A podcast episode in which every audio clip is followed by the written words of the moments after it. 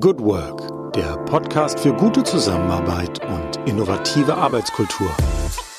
Herzlich willkommen im Podcast Good Work, dem Podcast für gute Zusammenarbeit und für zukunftsfähige Arbeitskultur.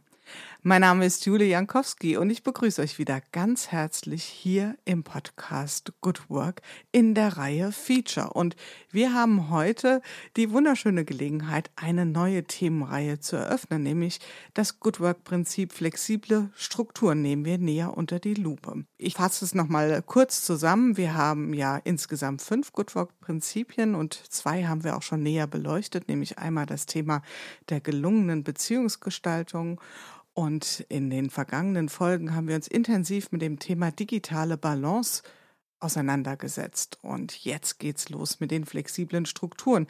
Wo begegnen uns flexible Strukturen? Wo ist es hinreichend schon vollzogen? Wo ist es sinnvoll, dass wir unsere Strukturen flexibilisieren? Und was alles hat das mit Good Work zu tun? Und ich habe auch wieder ein bisschen länger überlegen müssen, wer wohl vielleicht der oder die geeignete Gesprächspartnerin wäre, um dieses Gespräch hier, diese Themenserie zu eröffnen. Und bin dann recht bald auf Raphael Gilgen gestoßen, denn Raphael ist sozusagen an einer Schnittstelle genau für dieses Thema. Raphael ist Trendscout bei der Firma Vitra. Was genau er da macht, kann er am besten selbst berichten. Jetzt sage ich erstmal herzlich willkommen, lieber Raphael. Hallo Jule, grüß dich. Ja, schön, dass du dir die Zeit heute nehmen konntest. Raphael, wir haben so ungefähr um die Mittagszeit, aber dennoch äh, Frage an dich wie an alle anderen auch hier im Podcast. Wie geht's dir persönlich und vor allen Dingen, wie bist du in den Tag gestartet? Ach, mir geht's ganz gut, richtig gut sogar. Bin ähm, bin auf dem Vitra Campus seit gestern. Da ist es mhm. immer gut. Ein echter Sehnsuchtsort, mhm. der auch sich immer mehr Besucher wieder erfreut. Auf der einen Seite so Menschen, die sehr wahrscheinlich das Unternehmen lieben, die jetzt Kunde bei uns sind und die mal ins Café gehen, ins Museum, aber auch Unternehmen. Und ich bin mit mehreren Unternehmen hier und es ist immer ein guter Ort. Insofern mhm. bin ich super in den Tag gestartet. Trendscout. Wir hatten hier schon Zukunftsforscher bei Good Work und Trendscout äh, setzt da nochmal ein ganz anderes Ausrufezeichen. Vielleicht magst du für uns den Begriff mal ein bisschen fassen. Was cautest du genau? Wie gehst du vor, um Trends herauszufinden? Muss man das äh, vorab mal, der, ich bin ja kein Forscher, ich bin ja Autodidakt, heißt, ich habe ja nie Forschung gelernt. Forschung ist wichtig und ich bewundere immer, wie Menschen in der Forschung vorgehen, mit den Methoden und auch, dass die in der Arbeit dieses Evidenzbasierte hat gar nichts mit meiner Arbeit zu tun. Und das, das wonach ich suche oder die große Frage, die mich beschäftigt, ist das Wesen einer vor uns liegenden Wissensarbeit. Also einer Wissensarbeit, die vor Corona in weiten Teilen oder fast ausschließlich in im Büro stattgefunden hat. Äh, wie sieht die Wissensarbeit in fünf oder in zehn Jahren aus? So eine Zoom-out-Perspektive zu machen. Und die Layer sind immer gleich. Ich wenn ich in ein Land reise, dann gibt es immer den gesellschaftlichen Layer, dass man sich vorher mal ein bisschen einliest. Was, was unterscheidet eigentlich, also was macht eigentlich, ich sage mal, die Philippine aus? Dann das zweite ist das Thema der Technologie, das ist fast über gleich. Das dritte Thema ist aber Wirtschaft. Da geht es immer darum zu verstehen, was sind eigentlich die, die, die stärksten Wirtschaftsmotoren in, in diesem Land, weil das hilft dann auch nochmal, das besser zu verstehen. Und dann gibt es nochmal die kulturelle Dimension. Und das sind diese vier Layer, die ich immer übereinander lege in meiner Recherche, um halt das Wesen der Wissensarbeit zu begreifen und die Menschen, die ich besuche oder die Institute oder die Unternehmen oder die Universitäten sind in der Regel Protagonisten für eine neue Zeit. Bedeutet, machen etwas, was es so noch nicht gibt, und was ein Indikator dafür sein könnte, wie die Welt in zehn Jahren aussieht. Also das heißt, man könnte ja jetzt erstmal ganz naiv drauf schauen und könnte sagen, also der Name Vitra ist ja hinreichend bekannt. Ich glaube, dass viele Menschen damit auch bestimmte Exponate äh, aus eurer Serie verbinden und sehr stark das Thema auf Möbel fokussieren und auf Ästhetik. Aber das, was du beschreibst, geht ja weit darüber hinaus. Ja, eigentlich hat das Vitra schon immer gemacht, auch vor meiner Zeit man hat immer in Zusammenhängen gedacht oder in Ökosystemen.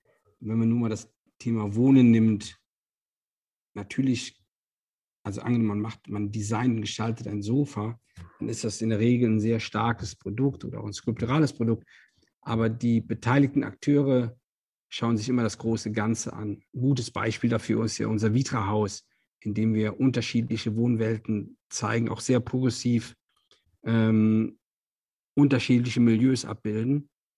Heißt, das ist in der DNA der Unternehmung. Das spürt man natürlich nicht, weil am Ende kauft der Kunde nicht das Ökosystem, sondern ein Puzzlestück. Aber je besser man diese Ökosysteme, wie möchten wir wohnen, wie möchten wir arbeiten oder leben, versteht, umso besser können dann alle Akteure in der Produktentwicklung und in deren Vermarktung Kundenwünsche bedienen.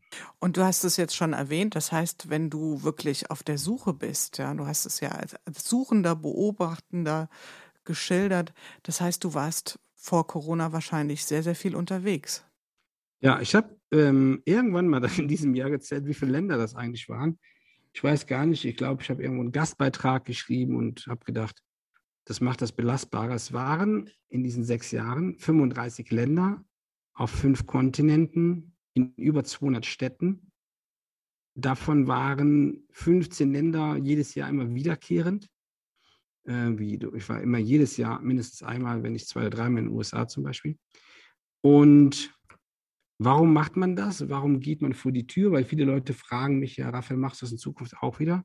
Ja, vielleicht nicht mehr so oft, aber ja, und es hat damit mit unserem mangelnden plastischen Vorstellungsvermögen zu tun.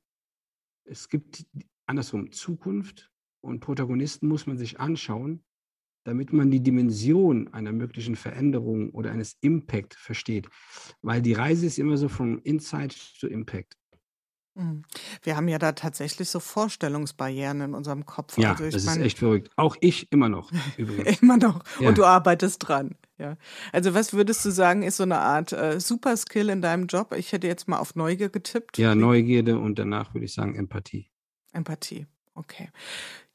Ich bleibe nochmal ganz auf der naiven Spur. Also ich stelle mir jetzt vor, ich wäre Trendscout. Ich würde jetzt, keine Ahnung, du hast es eben gesagt, Philippinen, nehmen wir mal das Land. Jetzt muss ich mir irgendwie kluge Gedanken machen, wo sollte ich denn mal hingehen? Also ich muss ja überhaupt erstmal ein, ich sage jetzt mal böswillig, einen Anfangsverdacht haben, dass ich dort was Inspirierendes finde. Was sind so Suchfelder, auf denen du dich bewegst? Was sind Inspirationsquellen, um überhaupt erstmal auf die Idee zu kommen, wo könnte ich denn etwas finden, was mich ein Stückchen weiterbringt in mhm. meiner Erkenntnis?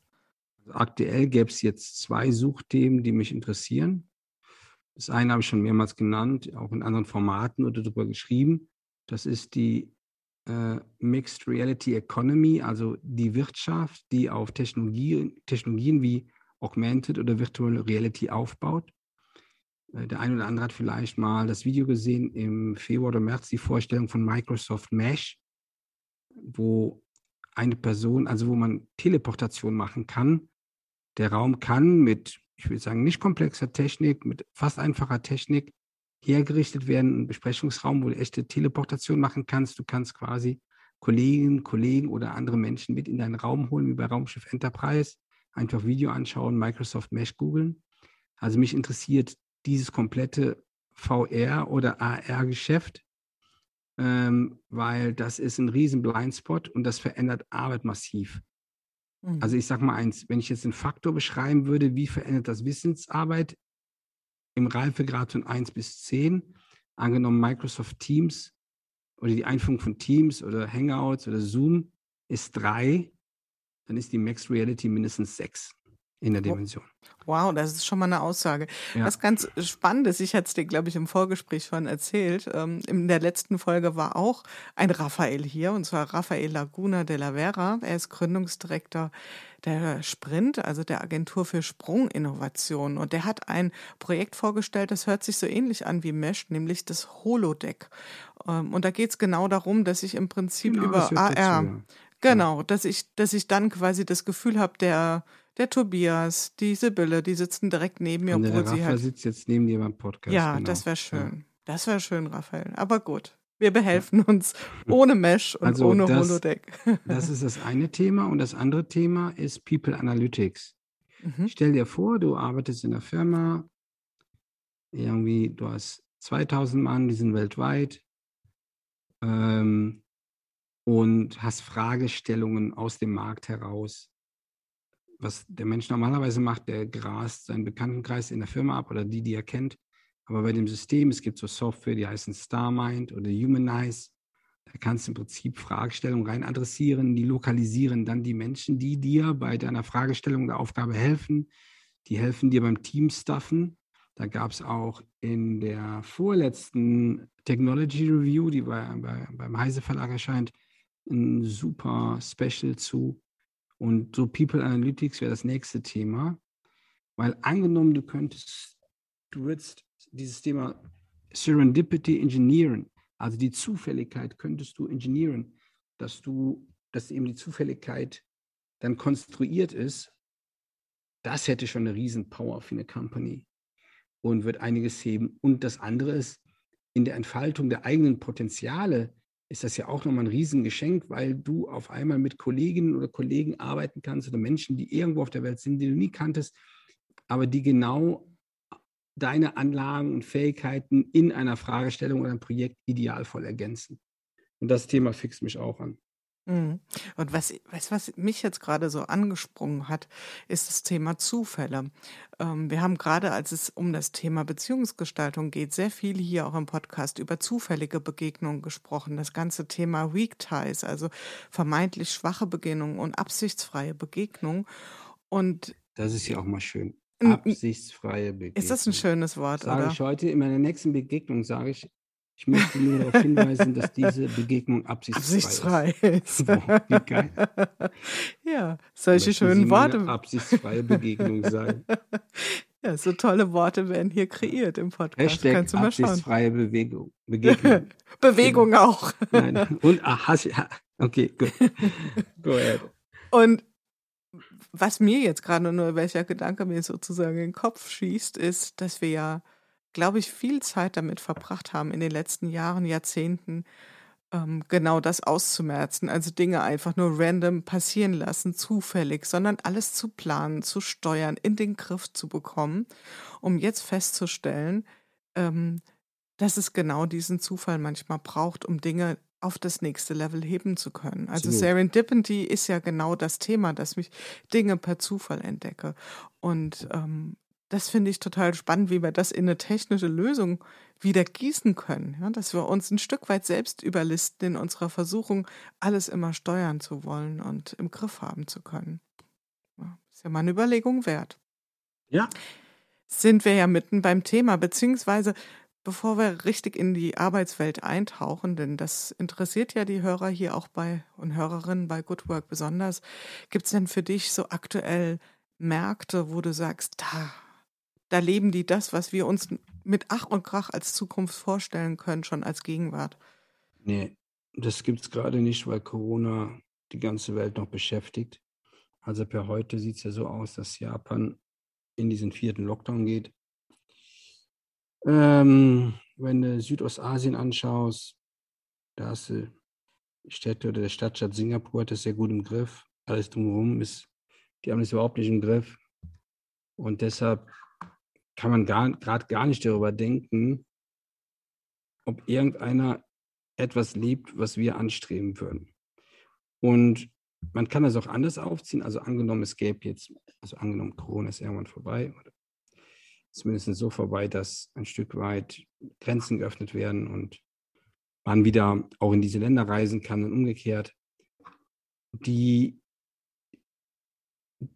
die Karten werden neu gemischt, denn es gibt eine Vielzahl an Future Markets, also potenzielle Märkte, die uns in eine neue Zeit an der Wirtschaft führen. Gibt es Publikationen zu vom OECD-Forum oder vom World Economic Forum. Und diese Future Markets basieren natürlich auf Herausforderungen wie die Green Economy, zum Beispiel der Klimawandel.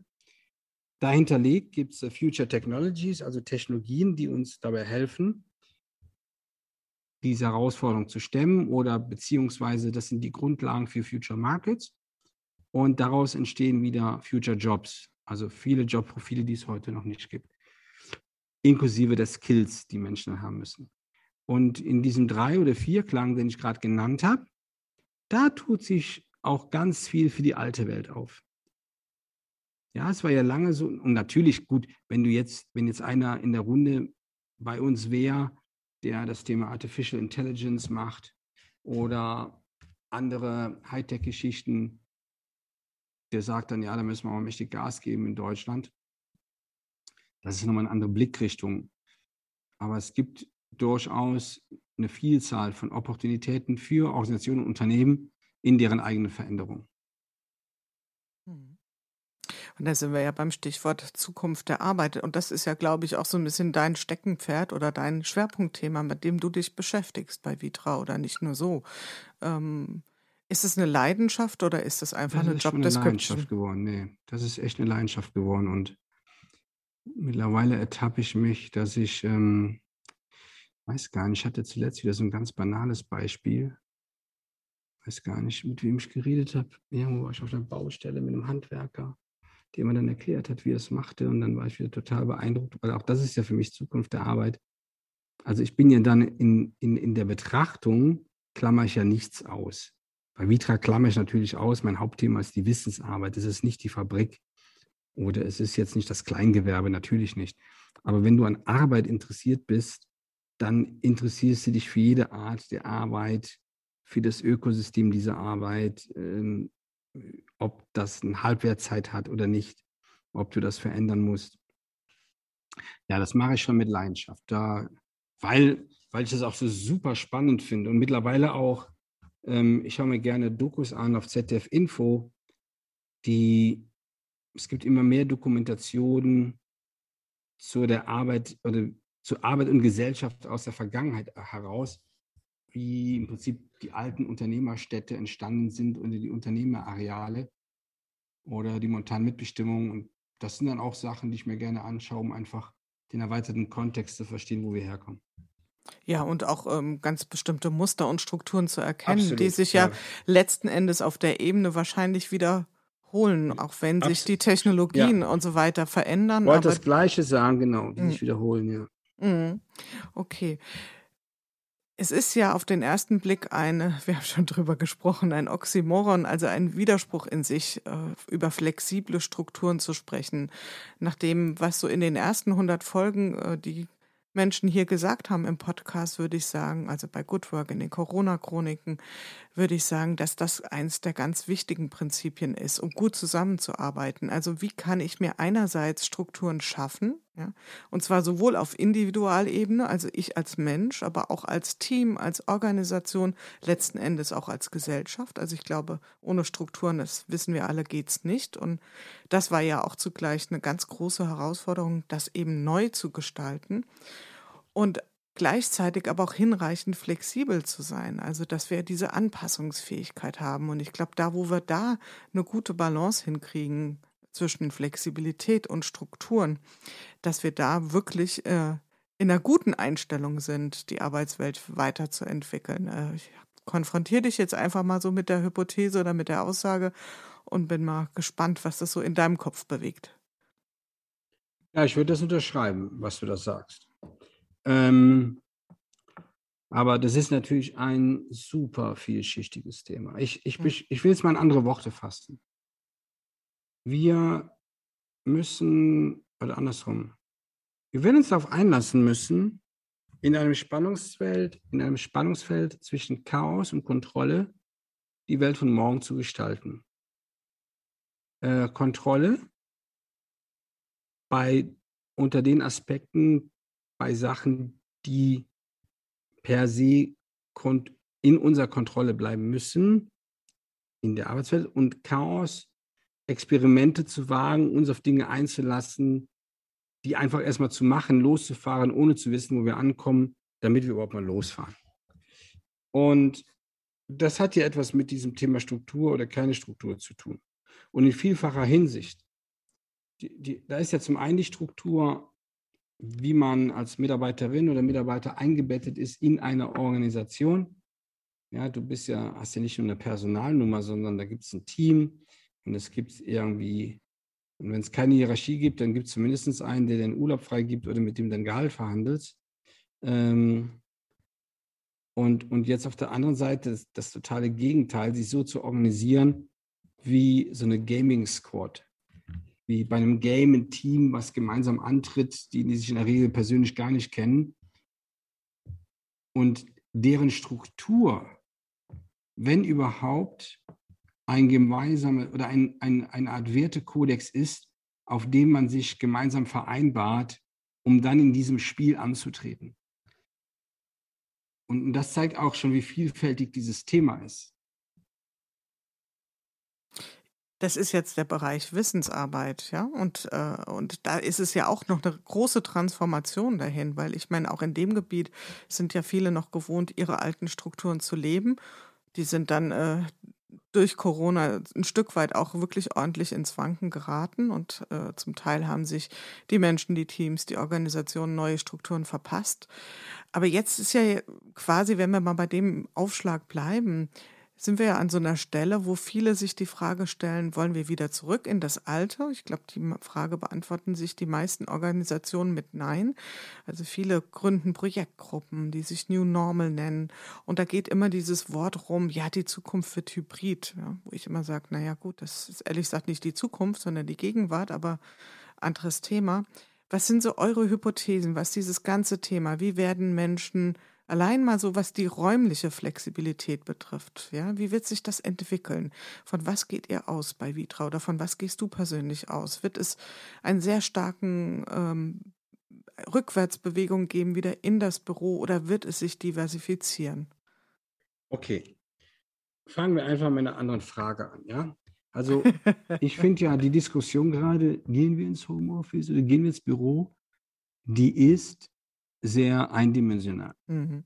Wieso stellen wir uns nicht die Frage, wie müssten wir Arbeit organisi organisieren oder wie müsste Arbeit ausgestattet sein, damit der Einzelne größtmöglich seine Potenziale entfaltet, dazulernt oder du als Team gemeinsam Leistungen erbringst, die vorher nie möglich gewesen wären und das nicht nur aus der Perspektive des Ortes dann bekommt das Ganze mal, dann ist das nicht mehr eindimensional, sondern mehrdimensional. Mhm.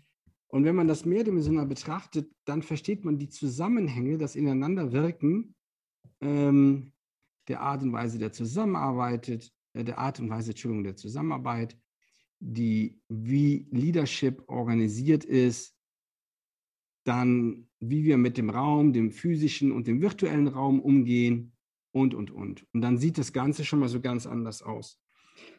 Wenn wir jetzt sagen, angenommen, wir bleiben mal bei den physischen Orten, dann brauchst du natürlich Räume oder andersrum, dann brauchst du Strukturen, die den Menschen Halt geben, Orientierung und Sicherheit.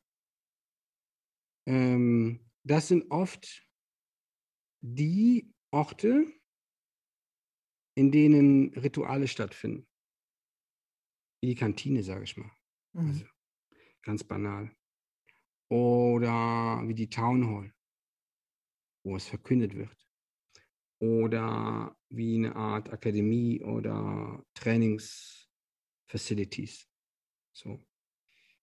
Und die müssen, also ich glaube, es ist wichtig, dass die in ihrer räumlichen Bestimmung, Bestimmung oder Prägung auch genau diese Stabilität, diese Sicherheit und diese Orientierung geben.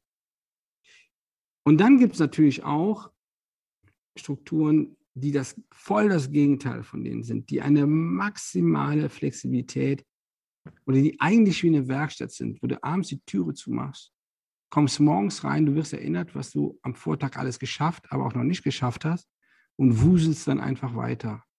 Wo die Sichtbarmachung der Arbeit ein zentraler Aspekt ist, die Zugänglichkeit, ähm, allein schon durch die Sichtbarmachung, die Teilhabe und, und, und.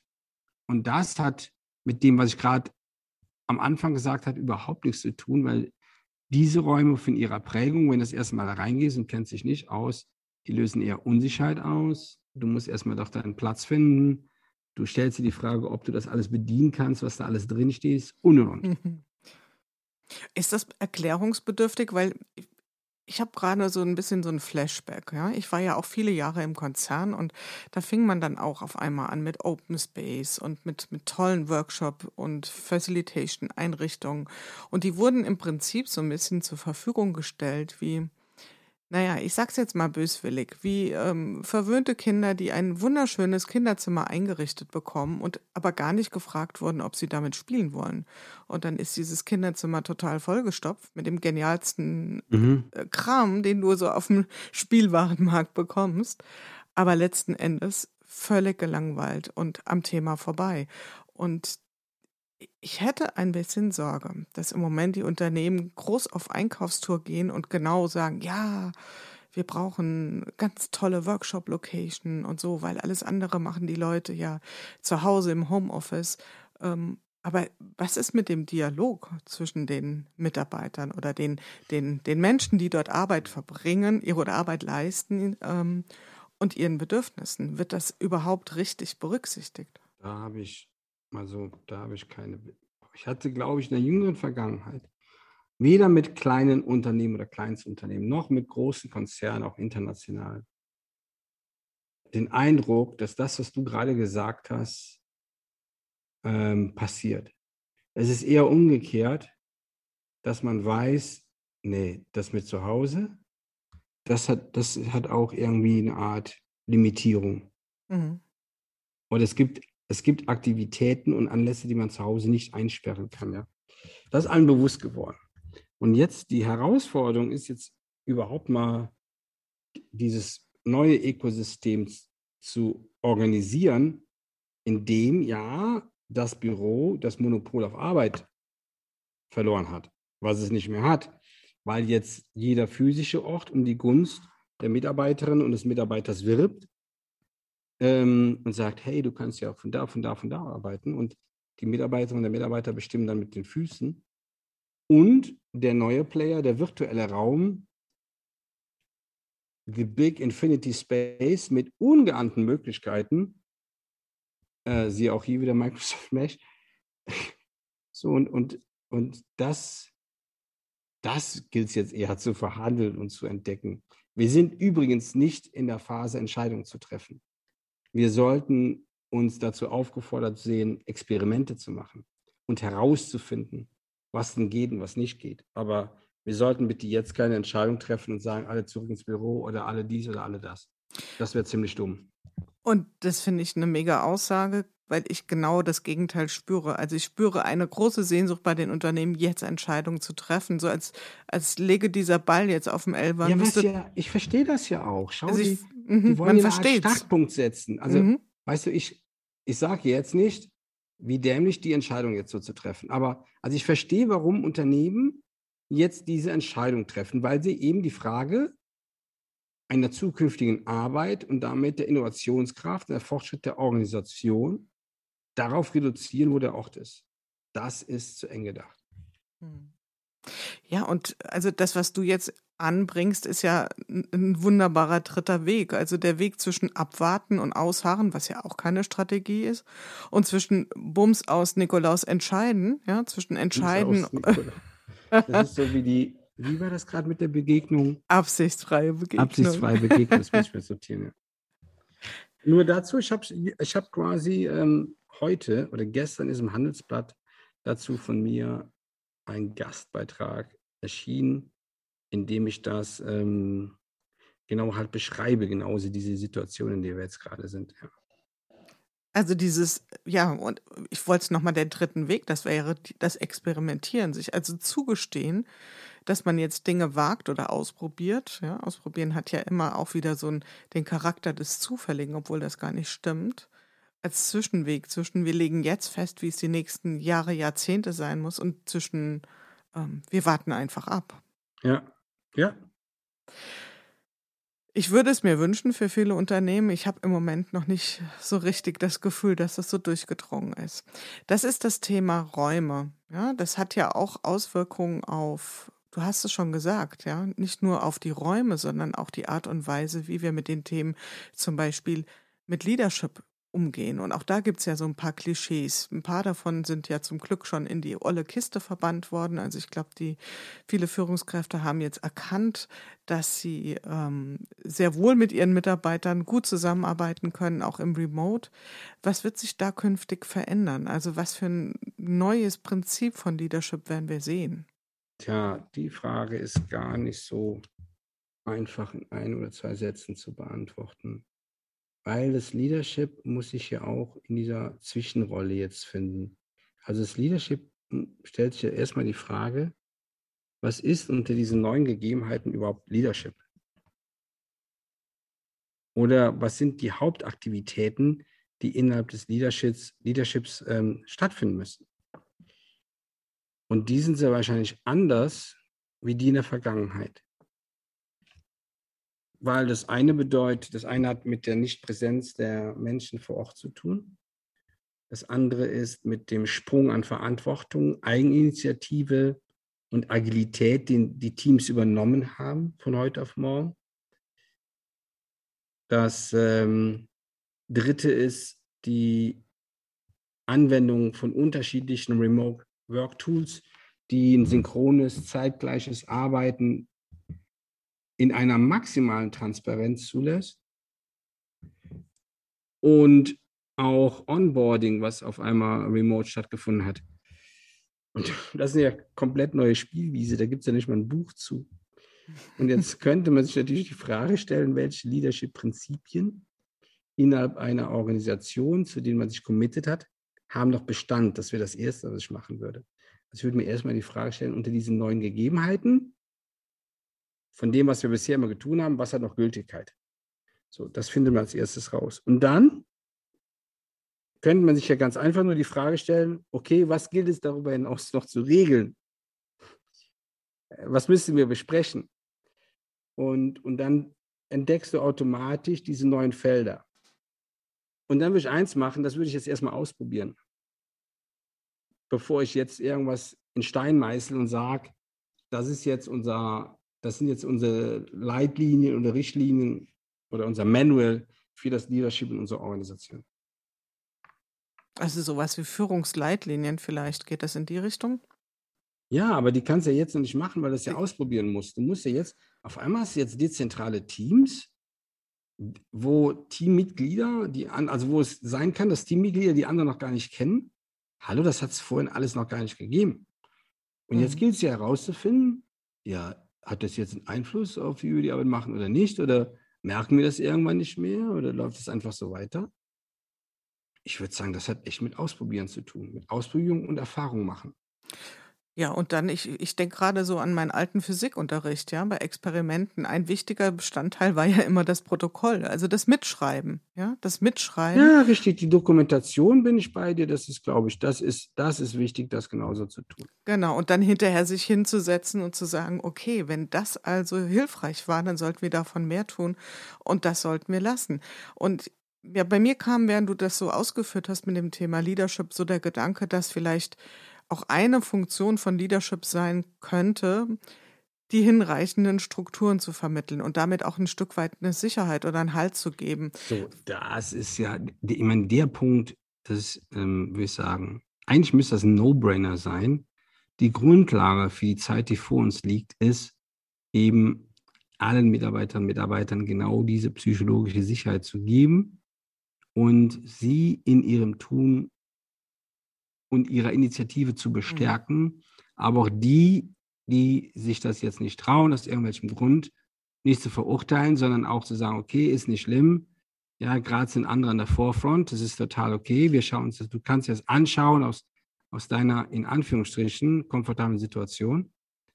Und gleichzeitig aber auch von den Menschen, die dann in einem hohen Maß diesen Art der Freiheit und des Souveräns anfordern, die ganze Expertise abzuverlangen, die sie als Beitrag in das Team und in die Organisation einbringen. Mhm. Weil du also, kannst nicht auf der einen Seite das Vertrauen aussprechen und sagen, okay, mach und ähm, wir machen das gemeinsam, es ist deine Entscheidung. Der, der, Im Gegenzug ist zu erwarten, dass die Mitarbeiterinnen und Mitarbeiter hier in einem hohen Maß Expertise einbringt und ähm, damit die Grundlagen für eine Veränderung herbeiruft. Mhm. Also letzten Endes so eine Art Safe Space zu kreieren, ja, weil es gibt ja auch, das wäre jetzt so quasi meine nächste Frage, gibt es auch sowas wie zu viel Flexibilisierung? Also da, wo dann vielleicht der Einzelne sich lost fühlt, zu viele Optionen. Ja, ja. So. wenn, der, wenn jetzt diese einen Firmen, die jetzt sagen, wir sind jetzt fully remote, also fully virtuell, wenn du das vorher nicht gemacht hast, dann kannst du natürlich Schloss führen. Angenommen, du bist, du warst während der Corona-Zeit, während der Lockdowns irgendwo allein in einer Stadt, hast keinen gekannt und konntest dann nicht mal vor die Tür. Das hat massiv Energie gekostet und hohes Frustrationspotenzial gehabt. Und wir haben halt nicht nur den einen Typus an Mitarbeitern, was auch wichtig ist. Dass, du brauchst ja eine Vielfalt, hm. die auf, auf der einen Seite auf Stabilität äh, äh, basiert, aber auf der anderen Seite auch starke rebellische und so Exploration-Elemente hat. Mhm. Du brauchst beides. Die, die Kunst ist Leadership in diesem sowie als auch zu machen und nicht entweder oder. Mhm. Da sind wir wieder bei den flexiblen Strukturen. Also es ist tatsächlich eine Balance zwischen beiden. Ja. ja. Und vielleicht ist es so gar nicht flexibel. Also in der Begrifflichkeit hat das vielleicht etwas mit Dynamik zu tun mhm. oder mit einer Asymmetrie ähm, oder mit, mit diesem Thema, mit dieser, ich nenne es immer diese Ability to adapt. Mhm. Anpassungsfähigkeit, ja. ja. Mhm. Genau, das ist das, was wir wahrscheinlich schon als Future Skill einfach in die Waagschale reinwerfen müssen. Ja, ja, ja. Okay. Was ist so, du hast es äh, eben schon mal so kurz erwähnt, ja, weil ich frage ganz gerne hier auch die Gesprächspartner, was liest du, was hörst du, was dich inspiriert? Gibt es bei dir, du hattest ein paar Dokus genannt, aber gibt es irgendwie auch was, was du gerade aktuell gelesen hast? Ja, oder? also mein großer Inspirator und Mutmacher in der in meiner Lebensphase ist Alexander von Humboldt mit seinem Buch Die Erfindung der Natur. Und äh, dieses Buch, Die Erfindung der Natur, ich weiß gar nicht, wie ich, hatte das schon ewig, aber habe jetzt erst ähm, da reingelauscht. Der hat mich so inspiriert. Das Buch ist von Andrea Wolf. Ich habe es als Hörbuch ähm, das Buch hat ganze 410 Seiten als Hörbuch. Boah, I have no idea. Ich glaube, das sind irgendwie 40 Stunden. Ich höre es beim Autofahren an, auf meinen langen Fahrten. Warum Humboldt? Dieses Dinge zu hinterfragen, zu entdecken, wirklich zu begreifen, das nicht vorhandene plastische Vorstellungsvermögen, was schwierig ist, mit der echten Begegnung zu ersetzen, Kontexte zu erstellen, ähm, Länder zu entdecken, zu begreifen, offen zu sein, sein Wissen zu teilen. Hammer. Super inspirierend. Hm. Echt, ich muss sagen, die ersten zwei Drittel höre ich mir auch nochmal an, weil ich so viel gelernt habe. Ähm, das ist eine. Und ähm, ich glaube, das Buch ist auch schon fünf Jahre alt. Und das zweite Buch, das ist aktuell, das ist äh, Move von Paracana. Paracana ist, ja, ist ähm, Wissenschaftler, aber ich glaube, der ist auch Historiker. Kluger Kopf. Ähm, das Buch beschreibt halt dieses Zeitalter der Migration. Ähm, ist im Gowold Verlag erschienen. Und in dem Buch beschreibt der, also der öffnet uns der Parakaner, ähm, wie die Bewegung der Menschen auf unserem Planeten in den nächsten Jahren stattfinden kann im Kontext Klimawandel und anderen großen, ich sag mal, ähm, ähm, äh, Ereignissen, die ja vorhersehbar sind, weil wir es wissen. Ja, so, übrigens Politikwissenschaftler, ja, kein Historiker. Und das höre ich mir gerade an. So, das ist, äh, ich finde, dickes Brett, muss man gut zuhören, weil er halt äh, sehr faktenbasiert arbeitet, ähm, die Zusammenhänge dann auch eine hohe Grundkomplexität haben, aber sehr inspirierend auch für mich. Mhm. Und was ich immer höre, so, das ist so, das, das was ich ja gerade genannt habe, ist ja Inspiration oder Move ist Zoom Out. Und Zoom In, ich bin ja ein Fan der OMR-Podcast von Philipp Westermeier, mhm. weil es immer wieder schafft, irgendwelche Freaks, Männer, Frauen, an den Tisch zu kriegen, die Dinge machen, die jenseits meiner Vorstellungskraft oder meines Wissens sind. Und ich, es ist für mich so unterhaltsam. Ähm, egal, ob ich jetzt das Geschäftsmodell, was die machen, gut oder schlecht finde, weil ich bin dann keiner, der jetzt in der Sonne den Schatten sucht. Ich lerne, ich finde da so viel gute Versatzstücke raus, die mir helfen, die Welt besser zu begreifen. Ja, das ist, da bin ich auch regelmäßig drin. Mhm. Also hört sich so an, du bist auf jeden Fall äh, auditiv zu begeistern. Ja, ja gut. Ich schaue mir auch dann so eine Dreisat ZDF-Doku. Da, das ist auch bei mir, würde ich sagen, Wahrscheinlichkeit, wenn die läuft, dass ich wegschalte, ist sehr gering. Mhm. Überall, wo ich lernen kann, das bist du dabei. Ich, das, das gebe ich mir, genau. Ja. Jetzt kommt eine Frage, die du wahrscheinlich immer gestellt bekommst. Also könnte ich mir vorstellen. Achtung. Ja. Bei, bei Raphael Laguna habe ich äh, gesagt, vielleicht kannst du ja die Frage erraten. Ähm, das ist jetzt hier vielleicht ein bisschen zu weit hergeholt. Aber wenn du so drei Supertrends nennen solltest, ja, in Bezug auf äh, Zukunft der Arbeit, ja. könntest du das könntest du das leisten? Also was würde dir in den Sinn kommen als, als Supertrends? Das eine ist, Arbeit wird planet-centric. Wir werden unsere Arbeit immer mehr am größten Stakeholder ausrichten. Das ist der Planet. Das zweite ist, Arbeit wird Cross-Innovation. Wir werden immer mehr über aus der eigenen Organisation die eigenen Grenzen überschreiten und mit anderen Organisationen und Disziplinen arbeiten, um die Aufgaben, die vor uns liegen, zu bewältigen. Zu bewältigen.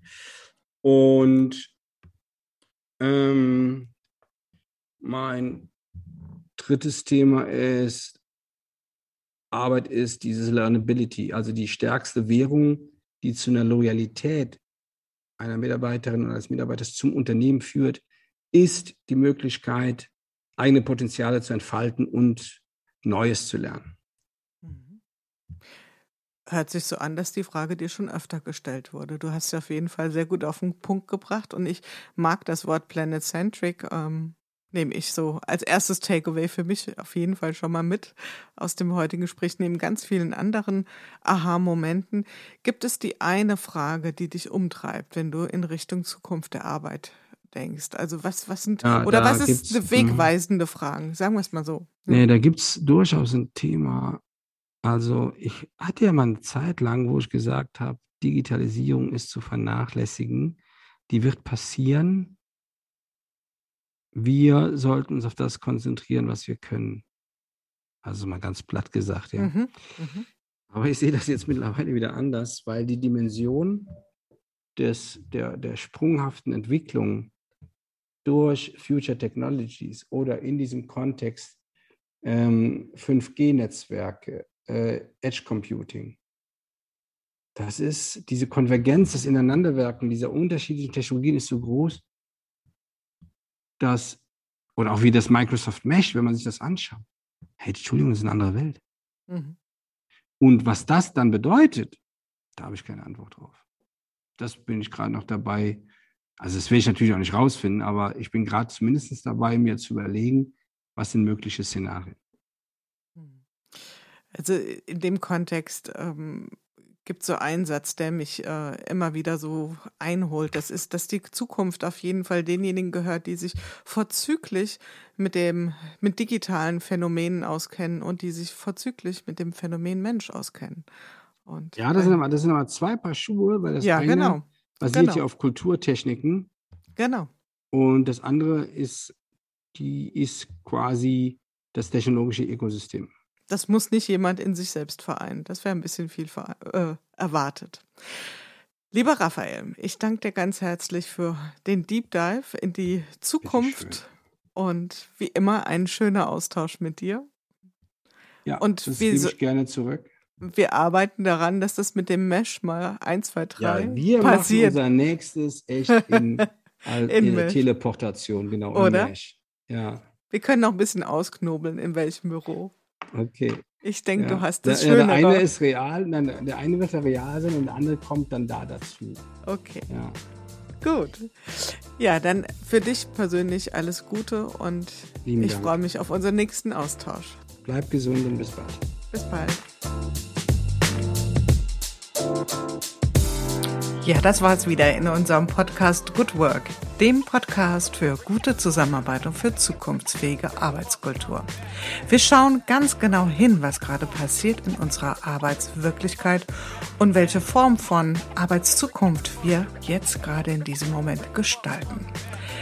Wenn euch das interessiert, das Thema, wenn euch die Art der Gespräche gefallen, schaltet wieder ein. Es gibt noch eine ganze Reihe von neuen spannenden Gesprächspartnern und von vielen Folgen, die wir hier in dieser Serie produzieren werden.